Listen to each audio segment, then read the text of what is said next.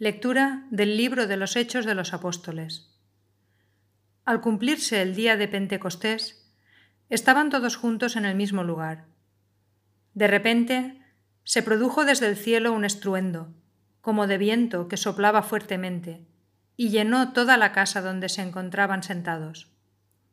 Vieron aparecer unas lenguas, como llamaradas, que se dividían, posándose encima de cada uno de ellos se llenaron todos de Espíritu Santo y empezaron a hablar en otras lenguas, según el Espíritu les concedía manifestarse.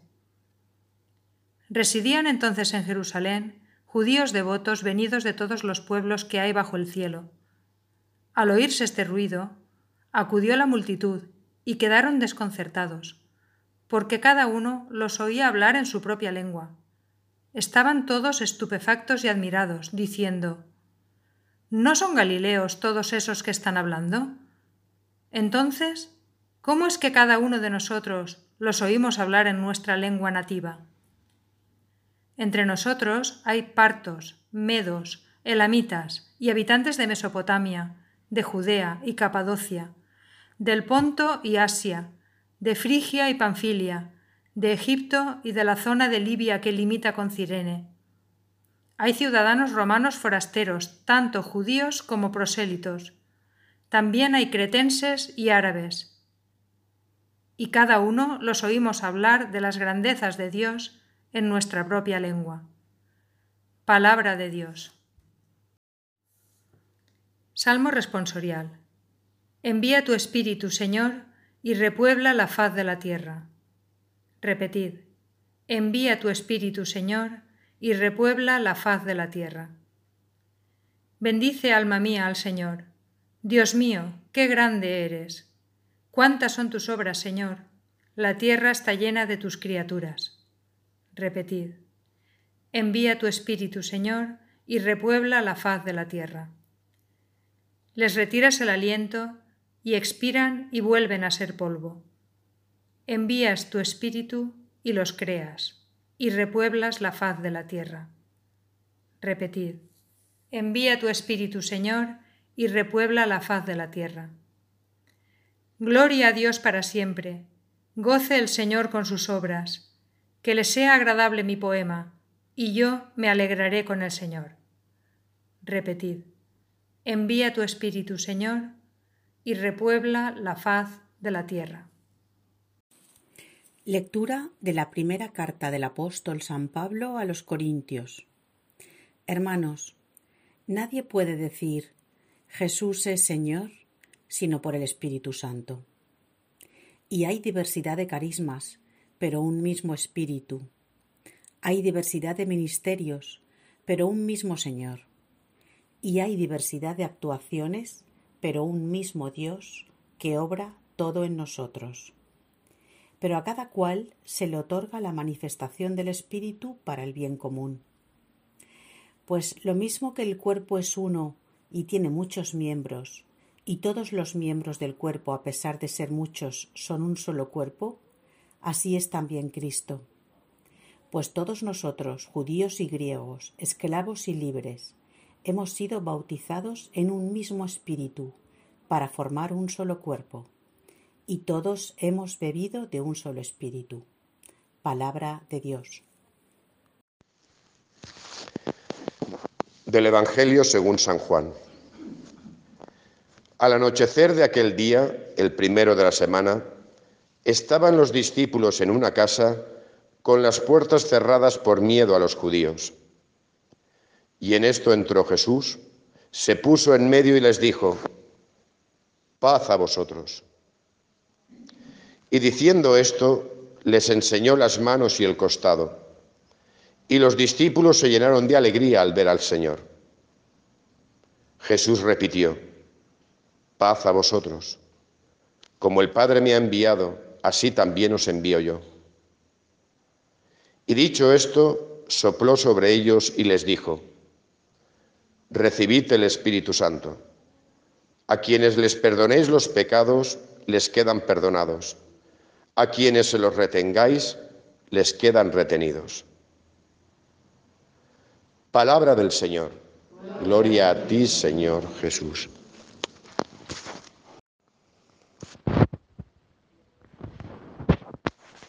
Bueno, un saludo a todos los que escucháis la homilía por WhatsApp y un saludo también a todos los que estáis aquí presentes en esta grandísima solemnidad de Pentecostés. Como ya, este es mi octavo Pentecostés en medio de vosotros y siempre empiezo la homilía igual. ¿Alguien se acuerda después de ocho años cómo empiezo la homilía de Pentecostés? Qué malo es el coronavirus. Qué cosa más mala. Felicidades, feliz cumpleaños. Pues claro que sí, feliz cumpleaños. Porque hoy en Pentecostés celebramos el nacimiento de la Iglesia. La Iglesia no nace con, con la elección de los doce. Os voy a poner un símil, y así es fácil de comprender y también fácil de explicar a los demás. La iglesia, la concepción de la iglesia, es cuando Jesús escoge a los doce. Pero luego hay un largo periodo de gestación en el que Jesús comparte intimidad con los apóstoles. Los apóstoles escuchan su palabra, ven los signos o los milagros que Jesús hace, comparten intimidad con Él, duermen con Él, cenan con Él, caminan con Él. Eso es la gestación, pero todavía no ha nacido la iglesia. Y llegarán los dolores de parto, que son la pasión y muerte de Jesús, son los dolores del parto. El momento del alumbramiento, cuando aparece la luz, cuando el bebé está saliendo, en ese momento es la resurrección. El niño, el bebé, empieza a ver luz. Pero Pentecostés, ¿qué es? Ese momento en que se corta el cordón umbilical, se le pegan los azotes y el niño hace y se pone a llorar. Ahí es donde nace una nueva vida a la luz de todos en medio del mundo. Eso es Pentecostés. Es el momento en el que la Iglesia recibe el Espíritu Santo, ese aliento divino donde respira y una nueva vida aparece y algo nuevo aparece en medio del mundo. Por eso, felicidades, puesto que nosotros formamos parte de la Iglesia, que es nuestra madre, y hoy es el cumpleaños de nuestra madre. Dicho esto, hablar del Espíritu es empezar y no acabar, porque el Espíritu es el gran protagonista dentro de la Iglesia. Cuando hablo de protagonista no significa que no esté el Padre y el Hijo, porque como ya veremos la semana que viene en la solemnidad de la Santísima Trinidad, pues están siempre presentes los tres. Pero dentro de eso eh, aparece más la acción del Espíritu en medio de nosotros. Algo que como ya vimos en estas semanas, en la última cena, Jesús promete a los apóstoles, es necesario que yo me vaya para que venga el Paráclito, porque con él lo entenderéis todo. Y esa es una de las principales características del, o de las formas de actuar que tiene el Espíritu en nosotros. Lo hemos escuchado en la segunda lectura. Pablo lo dice de forma categórica. Además, el texto que hemos escuchado no es lectura continua, sino que han cogido una frase de aquí, otra frase de allá y las han juntado todas. Pero es tan importante esta frase que precisamente se ha puesto en la liturgia de este día de Pentecostés. Y la frase es así, categórica. Nadie, nadie, nadie puede decir Jesús es Señor sino por el Espíritu Santo. No creáis que creer en Jesús y reconocerlo como el Señor es obra nuestra. Es que yo soy tan inteligente, es que yo tengo tanta voluntad, es que yo hago tanto esfuerzo, es que yo la fe es algo que el Señor me tiene que agradecer porque, fíjate, creo en Él.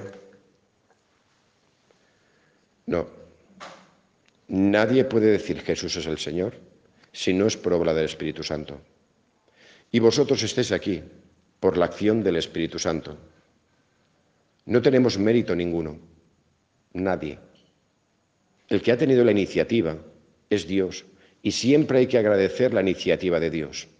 Porque si algo llegamos a saber, algo llegamos a experimentar en nuestra vida, es obra del Espíritu. Por lo tanto, es un regalo y un don. No es fruto de nuestro esfuerzo ni fruto de nuestro guayismo. Es fruto del Espíritu. Si estamos aquí, si algo sabemos, si tenemos fe, es un regalo de Dios. Por lo tanto, venimos a dar gracias a Dios por eso que hemos descubierto, por esa verdad que llenan de sentido nuestra existencia y que es un regalo, una iluminación del Espíritu.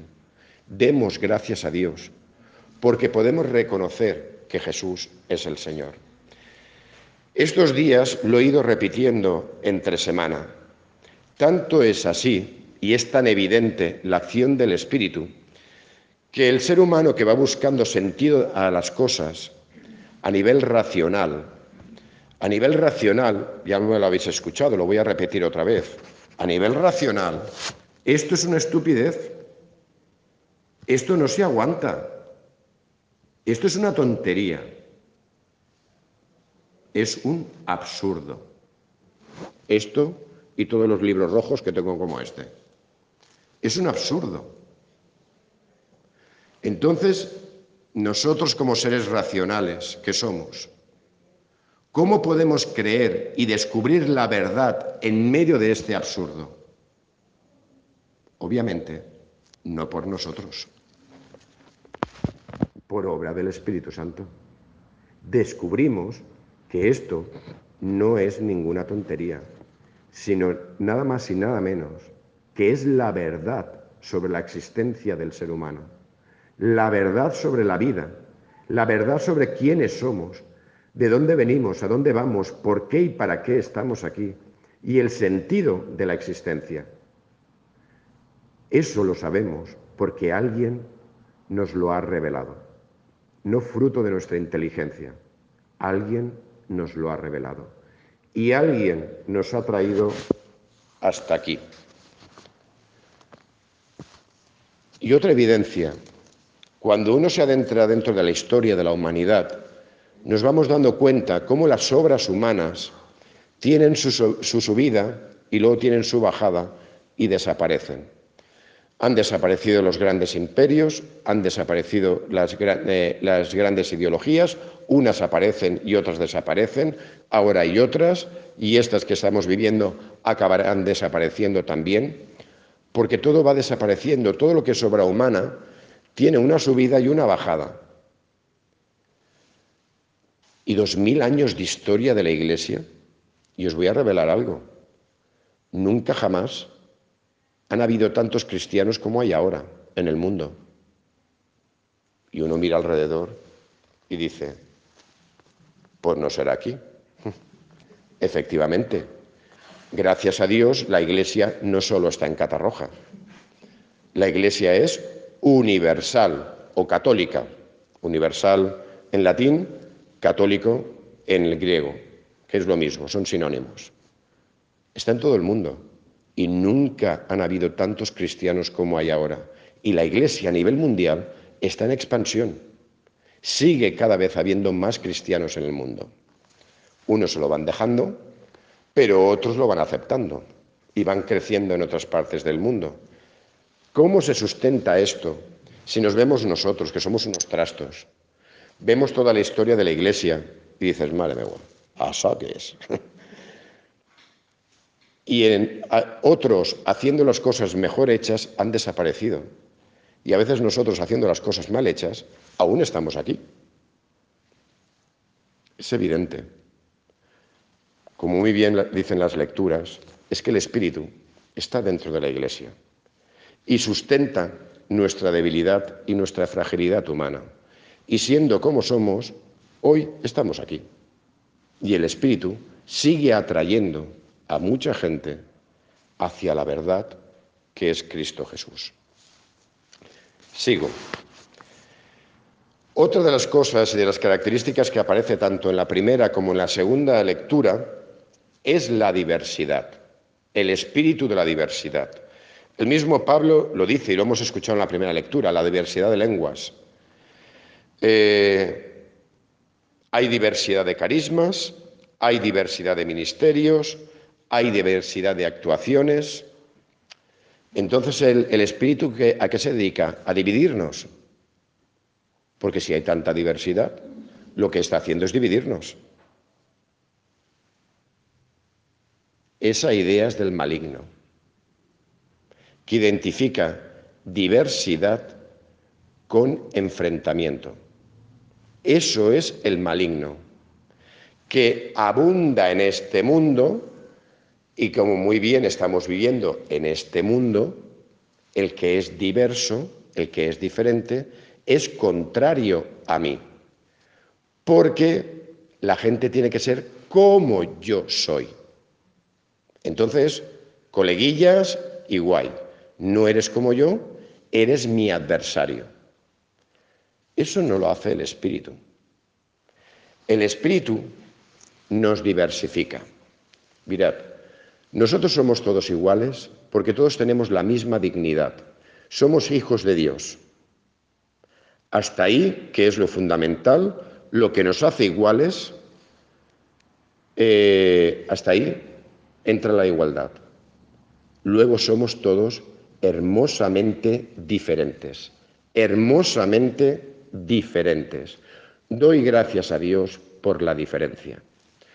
Porque mirad, vuelvo a insistir en este texto, hay diversidad de carismas, ministerios, actuaciones, hay diversidad. Dios no regala todos los dones a nada ni a nadie. A nada ni a nadie. Ninguna persona tiene todos los dones del Espíritu y los dones del Espíritu son necesarios para llevar nuestra vida a la plenitud. Ninguna persona, pero ningún movimiento, ninguna asociación, ningún grupo, ningún carisma dentro de la Iglesia tiene todos los dones del Espíritu. ¿Por qué? Precisamente para generar unidad. Porque si yo lo tengo todo, yo no te necesito a ti, porque ya lo tengo todo. Y si no te necesito, no tengo ninguna razón por la que unirme a ti, a no ser que sea la soberbia como yo lo tengo todo y soy tan bueno, bueno, me uniré contigo para compartir lo que tengo. Falsa generosidad.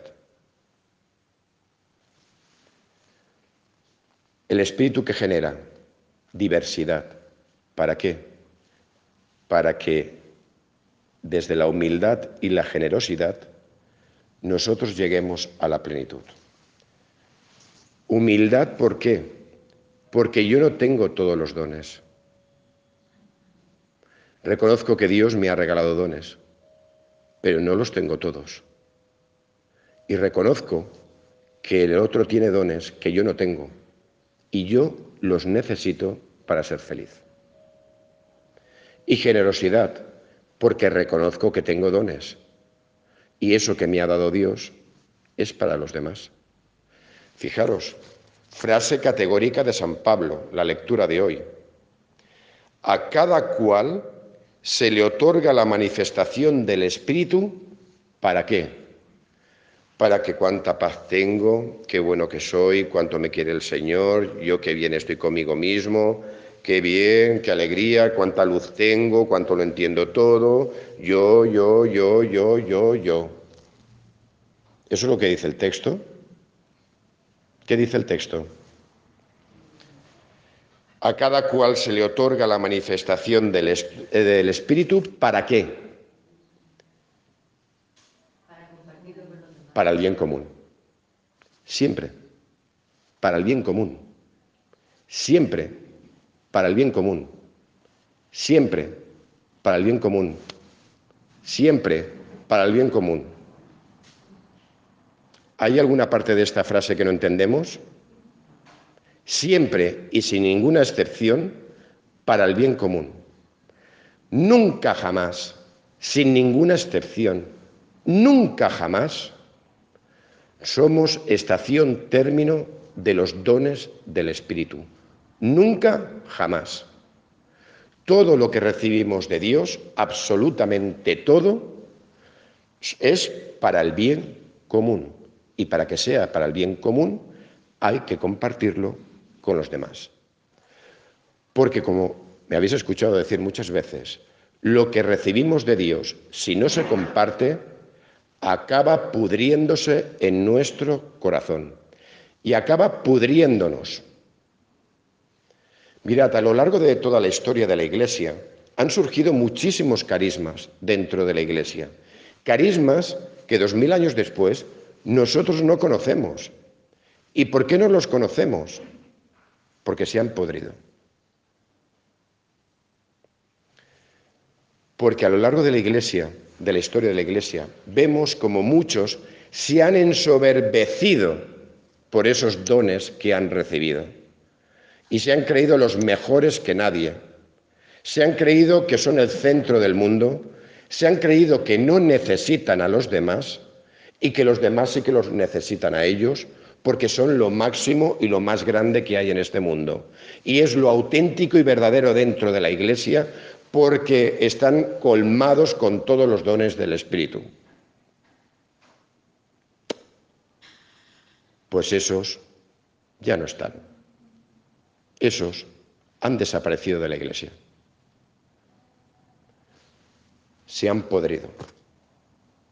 Se han podrido y han desaparecido. Y quien no me crea, que coja un libro de la historia de la Iglesia y verá cuántos carismas han desaparecido dentro de la Iglesia y cuántas renovaciones eh, espirituales se han ido haciendo y han ido desapareciendo unos carismas y han aparecido otros. Y en la Iglesia siguen apareciendo nuevos carismas.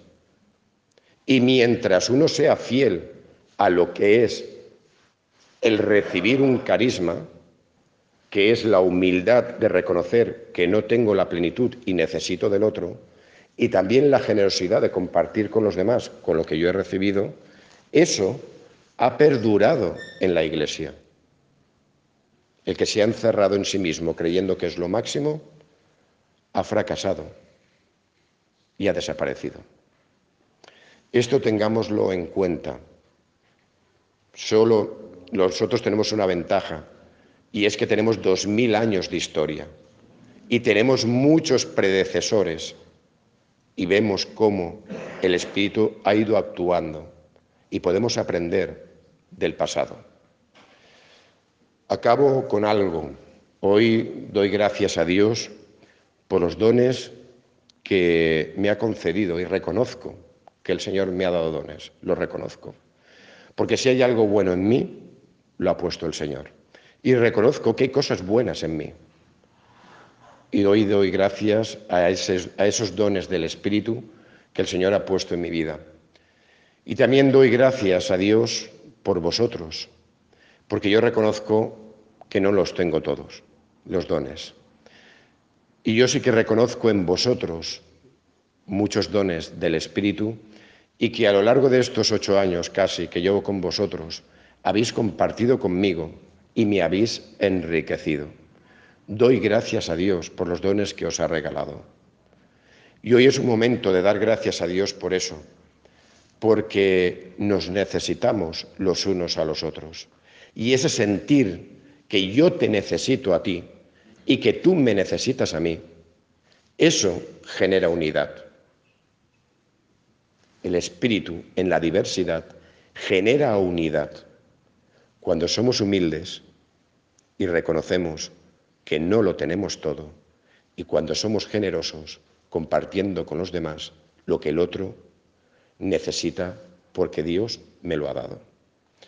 Demos gracias a Dios por la Iglesia y que el Señor continúe iluminando a su Iglesia por medio de su Espíritu, que comprendamos, entendamos y experimentemos en nuestra vida que Jesús es el Señor, que reconozcamos que Él actúa en cada uno de nosotros y que nos necesitamos los unos a los otros para poder tener la plenitud del Espíritu.